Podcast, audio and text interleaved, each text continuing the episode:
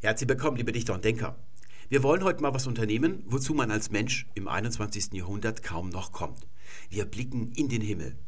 Der Himmel ist ein bisschen zu einem Hintergrund verkommen, das ist ihm zwar ohnehin eigen, aber heute ist er eigentlich nur noch ein Grau- oder Blaustufenverlauf.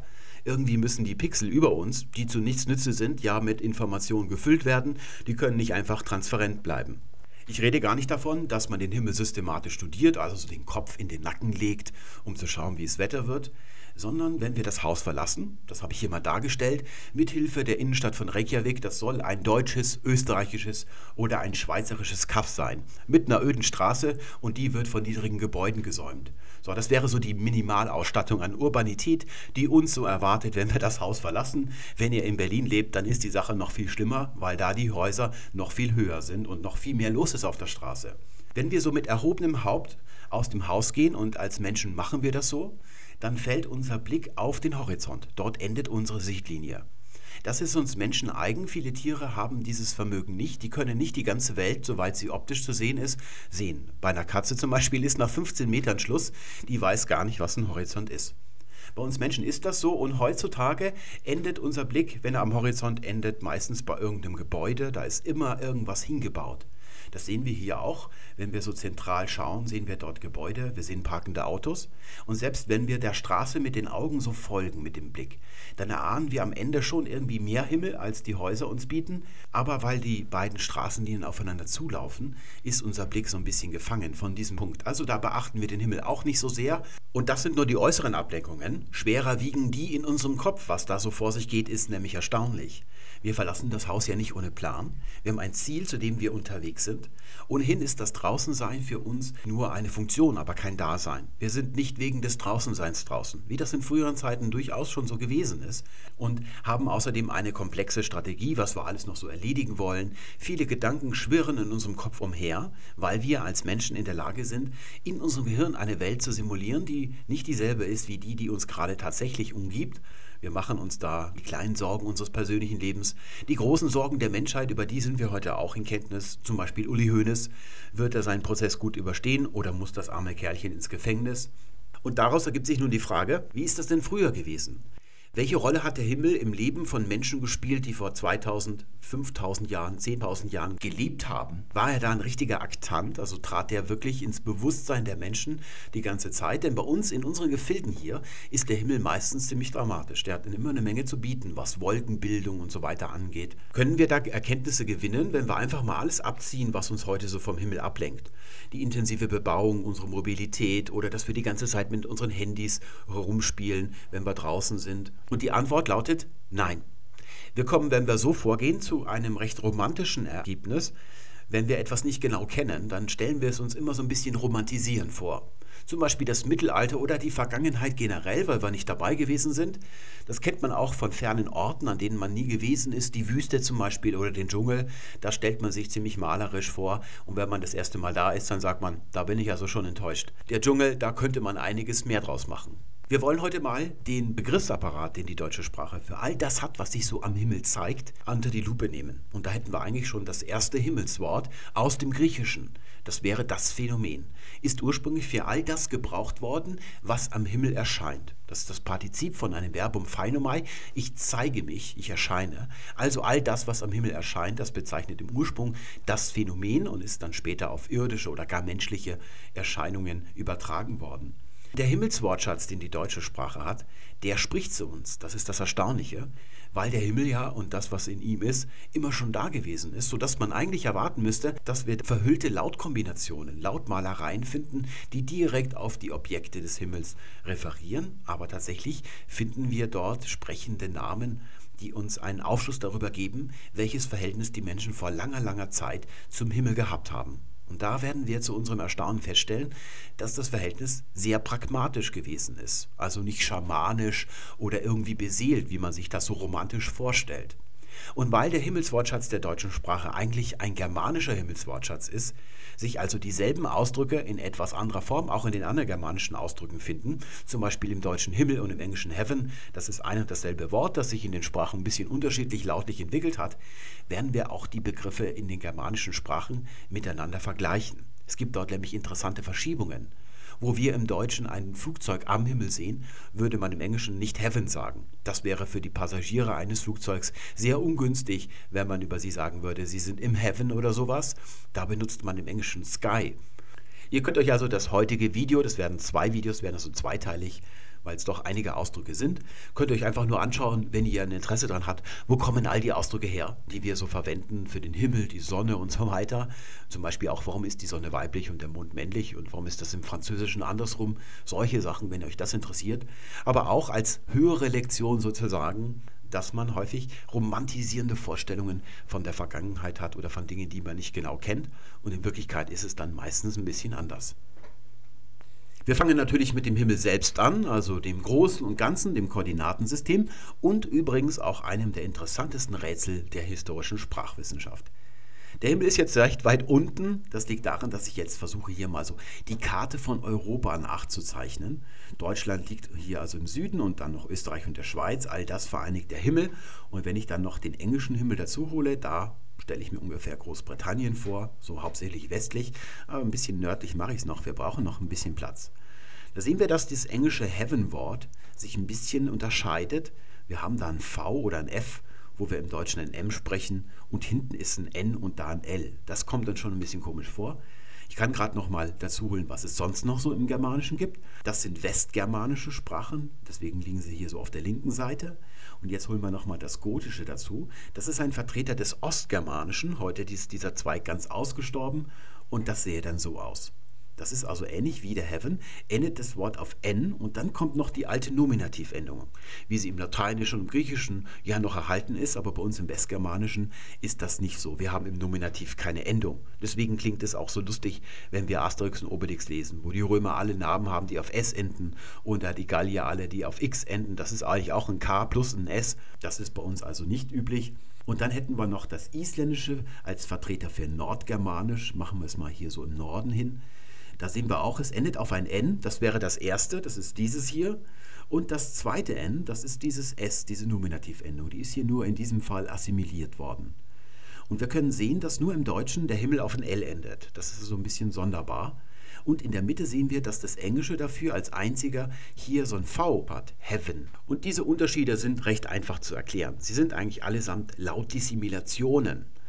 Das ist eine einfache Technik, wenn man viele Laute in einem Satz hat, die ähnlich sind, dass man die so einander ungleich macht, damit sich das Wort leicht aussprechen lässt. Ich habe zum Beispiel, seit ich existiere, Probleme damit, Massachusetts richtig auszusprechen. Ich gerate da immer durcheinander. Und so eine Dissimulation finden wir eben auch hier. Das können wir sehen. Das Englische ist ja ein Steckling des Niederdeutschen. Das müssen wir hier im Norden von Deutschland noch dazu machen. In alter Zeit als Sächsisch Hebbern heißt es da. Da sehen wir, dass das M, das alte M, zu einem B dissimiliert worden ist, weil da hinten noch ein N kommt. Und M und N sind sich so ähnlich, dass man hier vorne ein B gesprochen hat. Dann spricht es sich ein bisschen leichter und das ist dann im Englischen zu so einem V. So wird es jedenfalls geschrieben geworden. Da hätten wir noch Mittelniederdeutsch Heaven.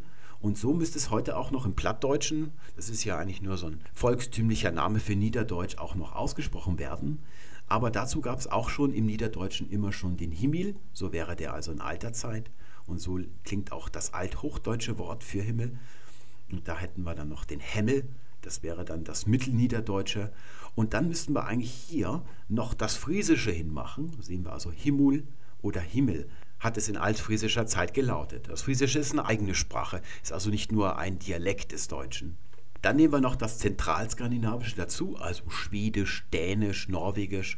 Norwegisch ist eigentlich nichts anderes als norwegisiertes Dänisch. Da hätten wir auch die Form mit L, also Himmel. Dieses zentralskandinavische Himmel, das ist aus dem Süden entlehnt. Das kommt also hier aus deutscher Richtung. Sehen wir auch im Friesischen ist es eben vorhanden. Und dieses L hinten ist auch eine Dissimulation, höchstwahrscheinlich, also kein anderes Suffix. Da hat man eben das M gelassen und dafür das N hinten zu einem L gemacht. Das ist auch so ein bisschen unähnlicher. Und aus diesem Gesamten ergibt sich eine urgermanische Form Cheminas. Dieses Himmelswort ist also im gesamten germanischen Sprachraum das Standardwort für den Himmel. Es muss also auch schon in urgermanischer Zeit so gewesen sein. Da veranschlagt man etwa so 500 vor Christus. Das wäre dann diese urgermanische Form hier. Hier bei uns im Germanischen wohlgemerkt Darüber hinaus nicht. In den anderen zwölf Zweigen der indogermanischen Sprachfamilie ist dieser Begriff, gerade für den Himmel, völlig unbekannt. Und das ist das Erstaunliche, dass die anderen zwölf Zweige jeweils eigene Begriffe für den Himmel haben. Man erwartet doch eigentlich, weil der Himmel immer schon da gewesen ist, dass es ein Wort gibt, das sich in urindogermanischer Zeit, also vor mindestens 5000 Jahren, also 5 bis 8000 Jahren, dort gebildet hat und sich einigermaßen gehalten hat, also wenigstens eine Tendenz zu erkennen ist. Aber genau das ist nicht der Fall. Auch die anderen indogermanischen Sprachen, die nicht germanisch sind, haben sich ein eigenes Himmelswort erst später ausgedacht. Können wir uns gerade mal zwei Beispiele aus uns nahestehenden Sprachen anschauen. Das erste wäre Griechisch. Da hätten wir Uranos. Das ist das Wort für Himmel im Altgriechischen das wir heute noch in unserem Wortschatz haben, durch den Planeten Uranus, der nach dem Gott, der danach auch benannt ist, benannt ist. Dann hätten wir auch noch das Uran zum Beispiel als Element, das ist auch nach Uranus benannt. Und die Etymologie von diesem Wort ist eigentlich recht einfach und auch klar. Es steckt darin das Wort Urin, können wir darin finden. Das kommt der Sache schon ziemlich nahe. Beim Urinieren, ja, da tröpfelt es. Danach ist das benannt. Da steckt also ein altes Wort für Tröpfeln drin. Es geht also um den Regen oder den Himmel als Befeuchter der Erde. Es findet sich auch eine ähnliche Form Vashati im Altindischen, bedeutet da tatsächlich auch regnen. Und im Lateinischen hat man dieses Tröpfeln, dieses Wort, das es eben hier im Griechischen auch als Oreo gibt, als Tröpfeln, dann eben für das Tröpfeln beim Pinkeln benutzt. Und daher kommt dann der Urin. Das wäre also der Befeuchter der Erde. Das wäre das Benennungsmotiv für den griechischen Uranos. Die Römer hatten dagegen ein anderes Wort und das ist Kailum. Das wurde C-A-E geschrieben in der klassischen Zeit und das C, das spricht man immer als K aus und AE spricht man im klassischen Latein als Ei aus. Das ist später dann oft zu einem I geworden, also Kielum. Und so ein E hat man dann häufig auch OE geschrieben. Da muss man, wenn man authentisch sprechen will, aufpassen. Zum Beispiel Cancellaria Federalis, ne, also Bundeskanzlerin auf Latein. Das schreibt man also wie föderal, schreiben wir heute im Deutschen mit Ö.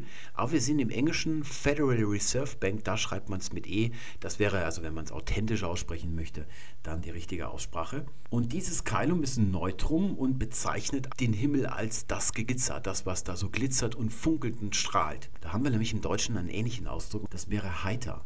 Das ist auch ein Himmelswort eigentlich.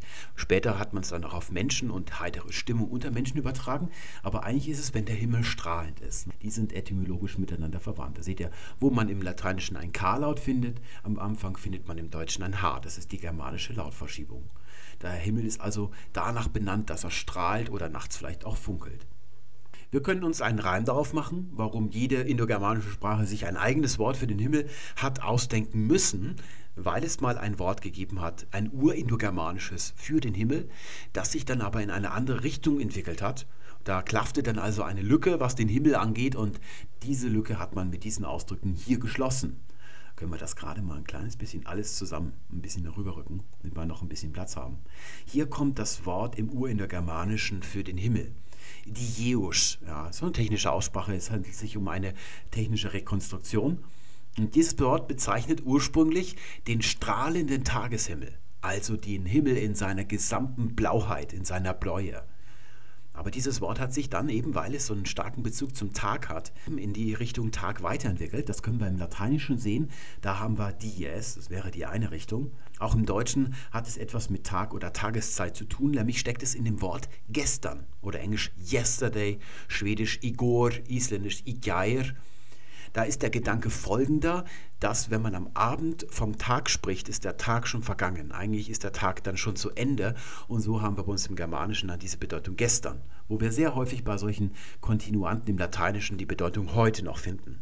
Da kommt es eben darauf an, wann man den Tag für beendet erklärt. Und die andere Bedeutung ist die, die wir zum Beispiel im Griechischen haben.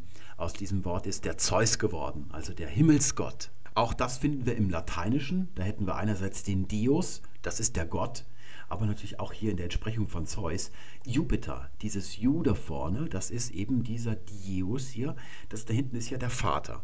Dieser Gedanke, dass der Himmelsgott, der zentrale Schöpfergott auch unser Vater ist, das ist ein ganz kerniger indogermanischer Gedanke, den man woanders nicht findet. Dass also der Gesamtschöpfer, der Clanchef, das bedeutet das Wort Pater eigentlich im Urindogermanischen. Es bedeutet nicht der leibliche Vater, das finden wir also hier noch hinten als Attribut angeschlossen. Und das haben wir auch bei uns im Germanischen. Da habe ich mich jetzt ein bisschen hier selbst in die Enge getrieben, dieser ganzen geografischen Sache hier. Da hätten wir nämlich den Gott Tevas. So, das wird aus diesem hier im Germanischen.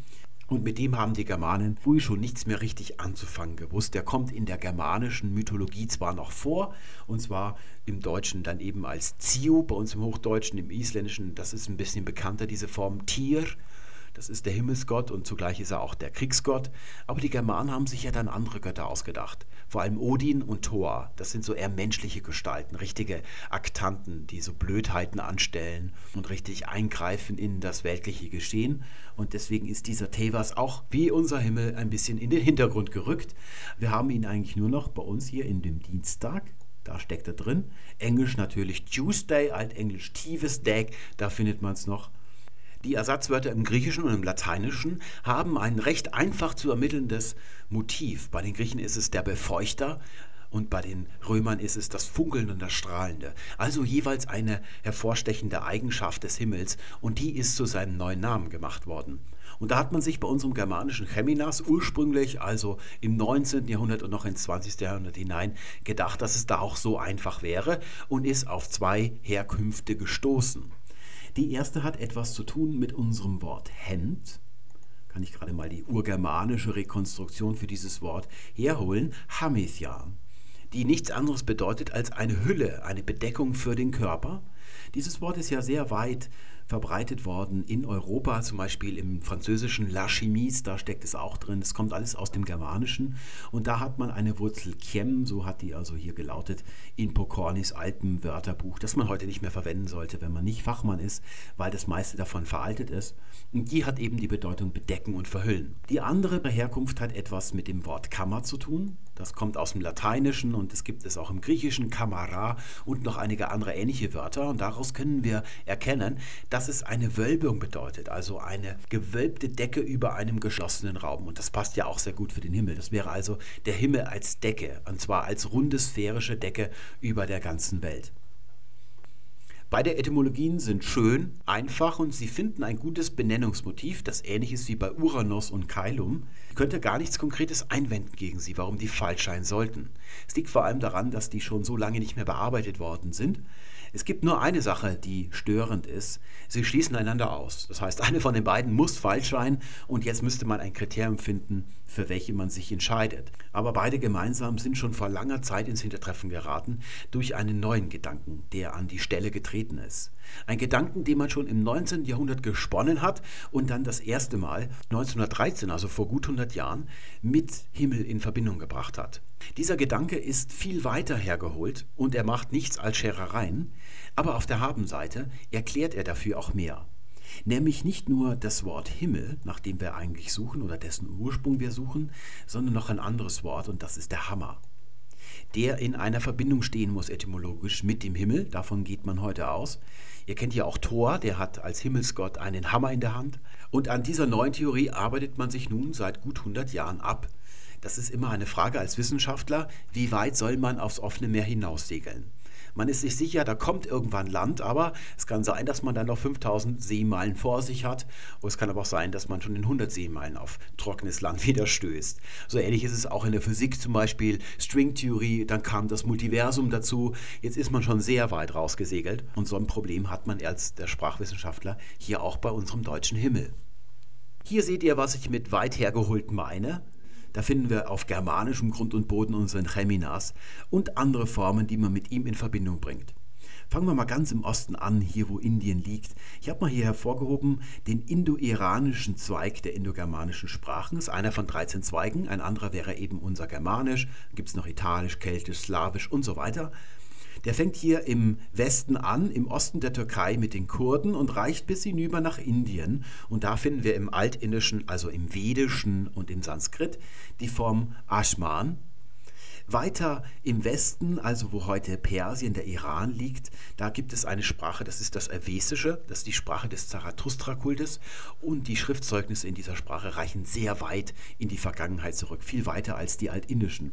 Die haben sehr lange den Veden zum Beispiel, diese alten Hymnen, mündlich tradiert, aber so penibel, ihr kennt ja die Inder, dass man sie erst später aufgeschrieben hat und sich heute sicher ist, dass das perfekt tradiert worden ist. Das ist also wirklich das zeigt, was vor ganz, ganz langer Zeit mal geschrieben worden ist Und hier haben wir das Avestische und da gibt es auch dieselbe Form noch im Altpersischen, das viel kläglicher und spärlicher belegt ist als das Avestische. Dann haben wir hier noch weiter, ganz weit im Westen, da finden wir im Griechischen die Form Akmon. Damit endet aber das Weitherholen noch lange nicht. Denn diese Ausdrücke, die hier grau sind, die bedeuten natürlich nicht Himmel, denn das ist eine Bedeutung, die nur dem germanischen Cheminas eigen ist. Wir haben ja gesehen, im Griechischen ist es Uranos und hier in den indischen Sprachen ganz drüben, da ist es zum Beispiel noch Dio oder Diaos, das alte Dieus-Wort, das Himmelswort, oder auch Nebas, die Wolkendecke, die den Himmel bezeichnet. Diese grauen Ausdrücke bedeuten in den Sprachen alle was anderes, und zwar Stein. Nur in einer dieser drei Sprachen, es gibt insgesamt noch mehr, also auch im Litauischen zum Beispiel Akmo, das sind hier nur die antiken, wirklich alten Belege oder Wortformen.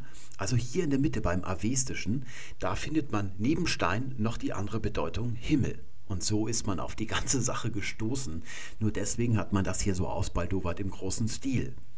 Es taucht aber auch nicht in den allerältesten avestischen Texten aus, also nicht altavestisch, sondern erst jungavestisch und breitet sich dann anscheinend weiter aus. Also im altpersischen, in späterer Zeit, ist dann die Himmelsbedeutung, die breitet sich immer weiter aus und wird immer vorherrschender.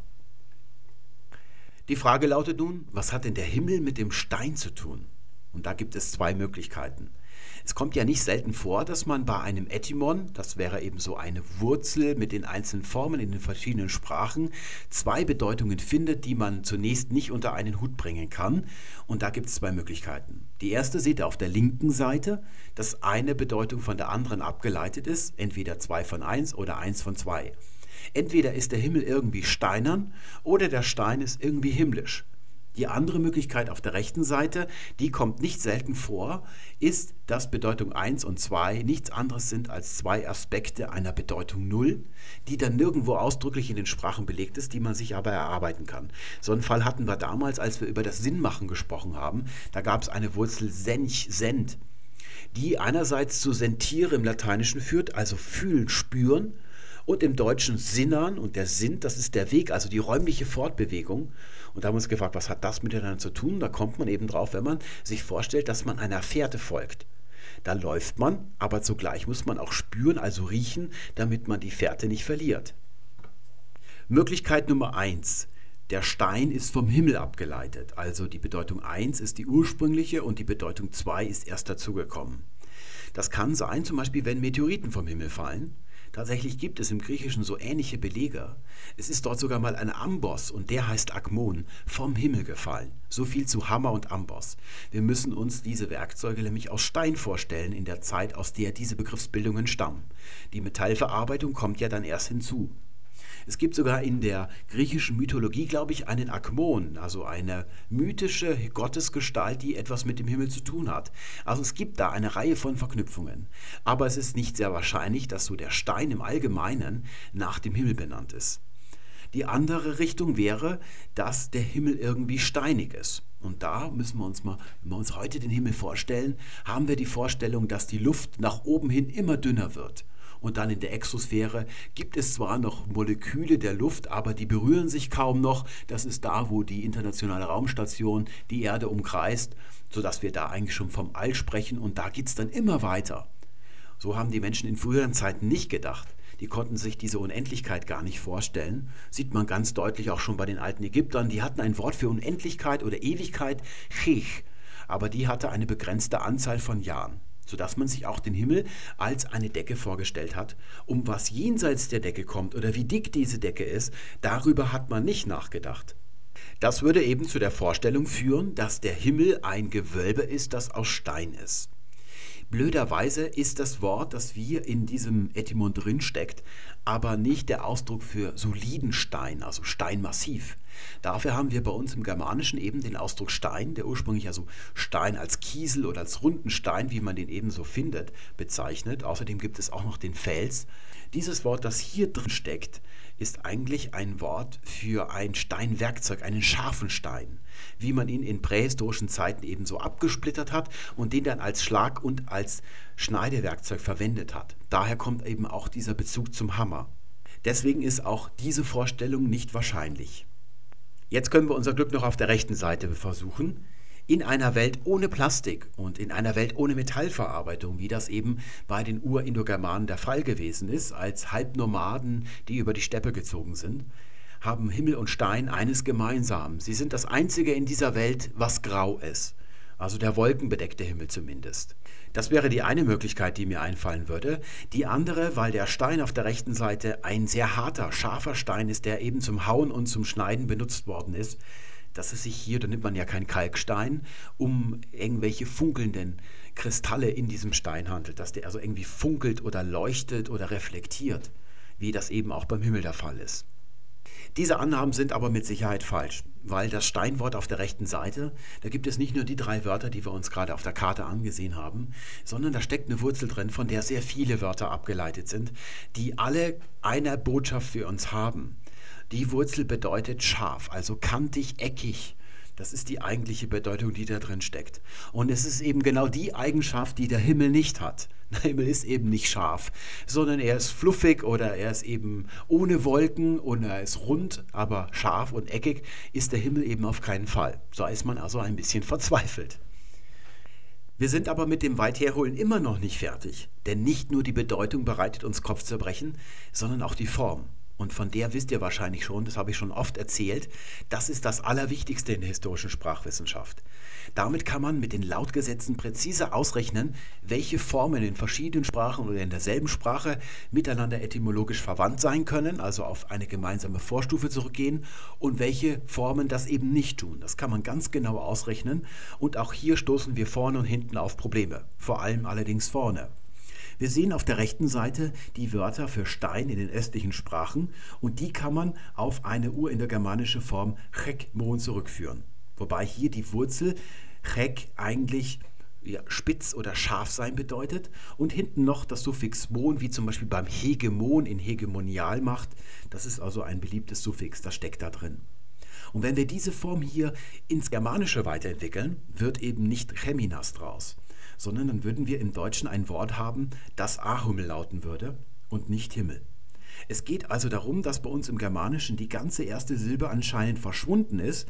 Unser Wort beginnt erst mit einem H und das entspricht diesem urindogermanischen K-Laut. Der wird durch die germanische Lautverschiebung zu diesem H.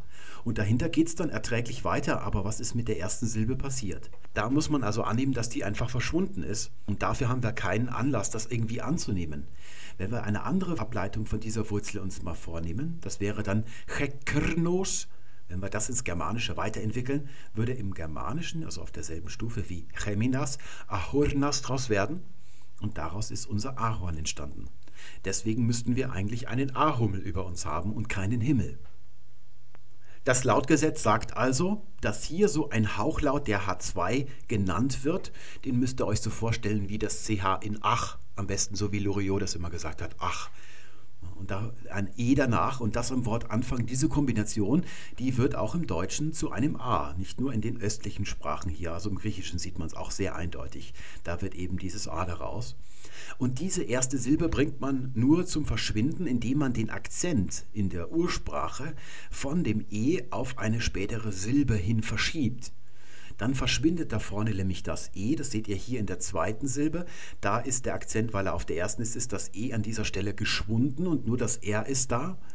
Wenn man das, den Akzent also nach hinten verlagern könnte, dann würde hier direkt dieser Hauchlaut auf das K treffen und das wird dann im Germanischen zu einem H. Genau das hat man mal versucht. Also erstmal versucht durch Rechnen die Sache so zu verbiegen, dass sie sich irgendwie aufgeht, zumindest die Rechnung. Und dann kann man ja später noch schauen, ob das irgendeinen Sinn ergibt. Es gibt zwei Wege, die man gefunden hat. Der erste ist, dass man eine Ableitung bringt und das wäre dann folgende, dass der Akzent durch die Ableitung nach hinten verschoben wird. Da wächst dann hier aus dem Nichts ein E heraus. Das ist sehr beliebt in den germanischen Sprachen. Man nennt es Vrti. Es ist altindischer Grammatikausdruck für Wachstum. Es wächst ein E hier aus dem Nichts oder manchmal, wenn es schon da ist, dann wird es noch gelenkt. So ist zum Schwieger auch der Schwager entstanden, also aus einem Svekorus ein Svekorus. Und das lange E wird eben im Deutschen dann zu einem langen A. Deswegen haben wir zum Schwieger noch den Schwager dazu. Das kommt also sehr häufig vor. Das wäre die eine Möglichkeit. Ich kann das mal gerade abräumen, damit ich keine Verwirrung stifte. So, das wäre die erste Möglichkeit. Dann können wir das mal so rübersetzen. Das wäre die Grundform. Das wäre also eine Ableitung und daraus würde dann eben Cheminas. Also einer, der zum Scharfen dazugehört. Aber die Frage ist, ist das irgendwie plausibel? Ergibt das semantisch irgendeinen Sinn? Naja, das ist die Frage. Die andere Möglichkeit ist die, dass man dieses Wort einfach dekliniert, denn da springt der Akzent auch häufig im Urindogermanischen auf eine andere Silbe. Und da hätte man sich das hier ausbaldowert, das wäre der Lokativ, das ist hinten diese Endung. Das ist auch das I, das bei uns im Dativ E drin steckt. Ne? Dem Manne zum Beispiel hat man früher gesagt. Das ist also ein Kasus, der auf die Frage wo antwortet. Also am Himmel oben würde das sozusagen bedeuten. Da hätte man hier auch den Akzent auf eine späte Silbe verlegt und da vorne schwindet das E und dann hätte man vorne schön das A. Hier müsste man sich jetzt nun auch überlegen, ist das denn plausibel, dass so eine Wendung am Himmel zu einem Grundwort für Himmel wird. Na, das passiert schon häufig. Ich gebe euch mal ein Beispiel. Das wäre eine griechische Wendung eis tempolin. Das bedeutet zu der Stadt. Und so hat man früher in der Spätantike sehr häufig gesagt und sich dabei eine ganz bestimmte Stadt vorgestellt, das war Konstantinopel. Dann haben die Leute das immer so als Richtungsangabe, als Orientierungspunkt genommen, die da im Umraum von Konstantinopel gelebt haben. Und wenn man diese Wendung hundertmal ganz schnell hintereinander ausspricht, dann wird daraus Istanbul. Das ist der heutige Name von Konstantinopel. Aber auch diese Sache hat einen Haken, denn wenn man sich vorstellt, dass der Lokativ von einem Wort, das schon Himmel bedeutet, dann zur Grundform wird, also selber wieder ein Nominativ, ein Grundwort wird, was ist dann mit dem ursprünglichen Grundwort passiert? Warum ist das verschwunden? Denn das ist ja nicht mehr da. Das klingt ja alles ein bisschen hypothetisch, konstruiert, weit hergeholt. Und obwohl diese Etymologien heute noch gerechnet werden in modernen aktuellen Büchern, haben schon vor 30 Jahren, also Oswald Semereni war schon in den 80er Jahren, haben die ersten Sprachwissenschaftler, die mit einer nervösen Schilddrüse die Nerven verloren und die Sache für gescheitert erklärt.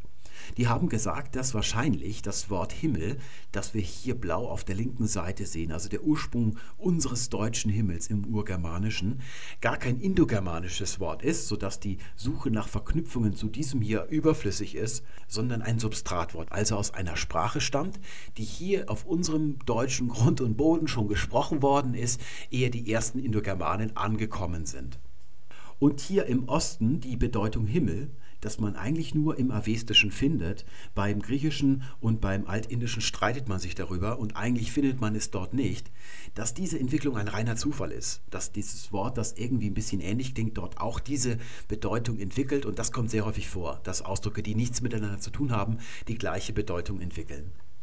Dass die ganze Sache ein Hirngespinst ist, das muss man natürlich immer im Auge behalten aber sie dann für erledigt zu erklären oder gescheitert zu erklären, das ist ein bisschen schade. Das wäre so, als wenn man ganz weit aufs Meer ausfährt und dann kein Land findet, dann bringt man das Boot ja auch nicht absichtlich zum Kentern. Also so eine Art, dass man dann so irgendwie beleidigt ist oder dass man sagt, es hat alles keinen Sinn mehr und dann eben verzweifelt.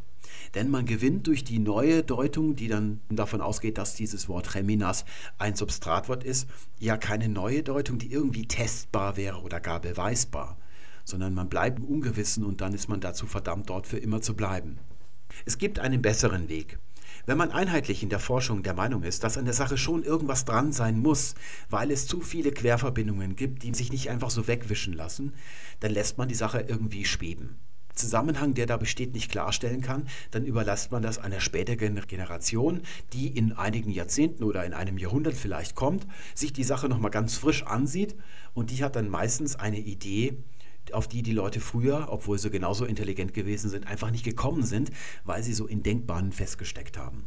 Wissenschaftlich gesehen ist das der richtige Weg, aber hier für unseren Podcast ist das natürlich ein bisschen unbefriedigend. Jetzt habe ich die Sache so groß ausgezogen, deswegen kann ich sie nicht einfach so im Ungewissen enden lassen und habe mich deshalb mal so gezwungen oder so getan, als wenn ich ein Forscher wäre, der in 30 oder 40 Jahren sich die Sache unvoreingenommen ansieht, aufgrund der Tatsachen, die er da findet. Was könnte der zum Beispiel für eine Idee haben? Und ich habe etwas gefunden.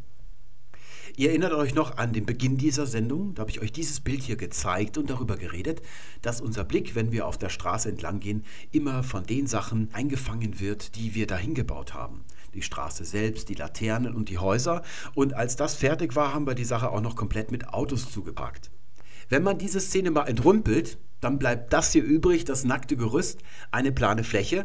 Im Zentrum stehe ich Also genau hier über mir ist so die Himmelsmitte aus meiner Perspektive. Und soweit ich in alle Richtungen blicken kann, vielleicht so 20 Kilometer weit, wenn das so schön flach ist. Und da endet dann die Sicht mit dem Horizont. Über mir wölbt sich der Himmel. Und an dieser Stelle mal die Frage, was ist eigentlich davon jetzt genau der Himmel? Wo fängt der an und wo endet er? Und da spielt es eigentlich gar keine Rolle, ob man von früheren Zeiten ausgeht, mit einer Vorstellung von einem Himmelsgewölbe, wo die Welt irgendwie nach oben hin zu Ende ist, wie in der Truman Show, oder ob man die heutige Vorstellung zur Grundlage nimmt, mit einer Atmosphäre, die nach oben hin immer dünner wird und dann einfach ins All übergeht. Das spielt keine Rolle, denn unser Sprachgebrauch verrät uns, dass der Himmel kein Ort ist, der irgendwo anfängt oder endet, sondern eine Richtung ist, wie die vier Himmelsrichtungen am Boden. Wir sagen, ich sehe ein Flugzeug am Himmel und nicht im Himmel, da ist nur der liebe Gott, das ist sein Himmelreich. Oder auch Sterne, die sind auch am Himmel. Alles, was man über uns sieht, sind immer am Himmel.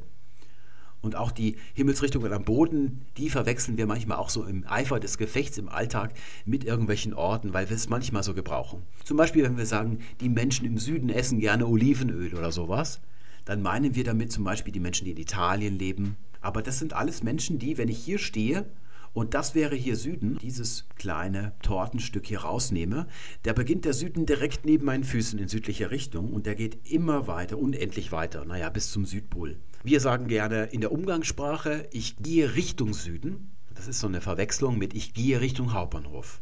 Wenn ich da das Wort Richtung davor benutze, dann wird klar, ich gehe nicht in den Hauptbahnhof hinein und fahre dann mit dem Zug weg, sondern ich gehe nur in eine Richtung, wo der Hauptbahnhof liegt. Aber bei Süden ist das nicht nötig, weil der ohnehin schon eine Richtung ist, sodass man dann in der verdichteten, in der schönen Sprache, in der Roman zum Beispiel sagen sollte, er geht nach Süden. Und so ist auch der Himmel seit jeher eine reine Himmelsrichtung. Nur dass man eben nicht nach Osten oder nach Westen blickt, sondern eben nach oben. Alles, was sich so über der Erde erhebt, das ist dann sozusagen der Himmel. Der Himmel als Ort, also das Himmelreich, wo der liebe Gott wohnt, das ist eine recht neue Sache. Also neu ist sie nicht, aber es ist eine sekundäre Sache, die mit dem ursprünglichen urgermanischen Himmel nichts zu tun gehabt haben kann. Wir haben zwar schon einen sehr starken Bezug der Götter, das haben wir vorhin bei Zeus im Griechischen und bei Jupiter gesehen oder Tevas im Germanischen und dem Tageshimmel, dass der sehr stark ist, der Bezug, aber das Himmelreich, also schon althochdeutsch das Himmelrichi, das verdanken wir einem einzigen Mann und das ist der Evangelist Matthäus, von dem man nicht genau weiß, wo er herkommt und was er alles so im Kopf gehabt hat. Er ist eigentlich der Einzige, der von Königreich der Himmel spricht einer Basileia ton Uranon, während die anderen Evangelisten und sonst wo in der Bibel oder in der ganzen orientalischen Kultur dann von einer Basileia tuteo, also einem einfachen Königreich Gottes gesprochen wird, das schon irgendwie mitten unter uns ist, also gar nicht höher gelegen. Es liegen zwar auch schon die Burgen der germanischen Götter auf Bergen oben, und zwar, die haben sich so Berge gebaut, wo oben Schlösser liegen, also zum Beispiel Asgard oder Vanaheim, da wohnen die beiden Götterfamilien. Aber das eigentliche Himmelreich, so wie wir das heute kennen, das kommt eben aus dem Neuen Testament von Matthäus. Was wir in dieser Szene sehen können, Dafür hat das Deutsche alte Ausdrücke, die es seit eh und je verwendet, die es also ererbt hat aus dem Germanischen. Da wäre zunächst der Himmel zu nennen, aber auch die Erde und der Boden oder das Feld, das sind alles alte germanische Ausdrücke. Auch die vier Himmelsrichtungen sind alt. Da fangen wir mit dem Süden an, der ist nach der Sonne benannt. Und wenn man nach Süden blickt, also zur Sonne hin, das ist der Orientierungspunkt, dann krümmt sich die Erde hinter dem Rücken nach unten weg. Der Norden ist also nach unten benannt. Ost und West sind nach dem Lauf der Sonne benannt. Der Osten nach der Morgenröte, da wo die Sonne aufgeht, und der Westen nach dem Abend, wie in Lateinisch Vesper. Nur ein einziges Wort in dieser Szene ist augenfällig nicht germanisch und das ist der Horizont. Der ist aus dem Griechischen entlehnt und zwar von Horizon Kyklos. Das ist der sehende Kreis, also der Kreis des Sehens, der Sichtkreis. Da muss man nur Kyklos, also den Kreis, noch wegnehmen und dann hat man schon den Horizont.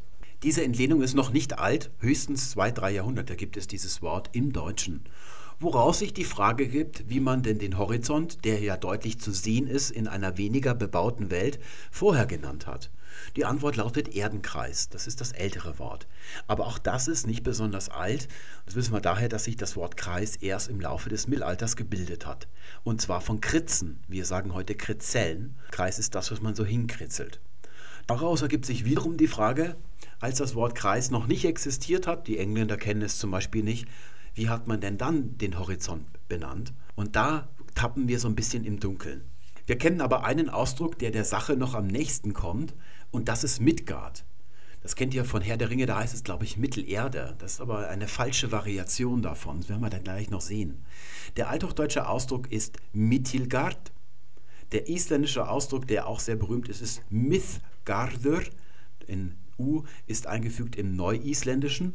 Und das älteste davon ist das gotische, das wäre Midjungard. Und das bezeichnet nicht den Horizont selbst, sondern was sich darin befindet. Also das, was in der Umzäunung, das ist nämlich das, was das Wort Garten da hinten ausmacht, ist ein altes Wort für Umzäunung. Das bezeichnet das, was in dem Zaun drin liegt, so ähnlich auch wie unser deutsches Wort Zaun, das im Englischen Town ist.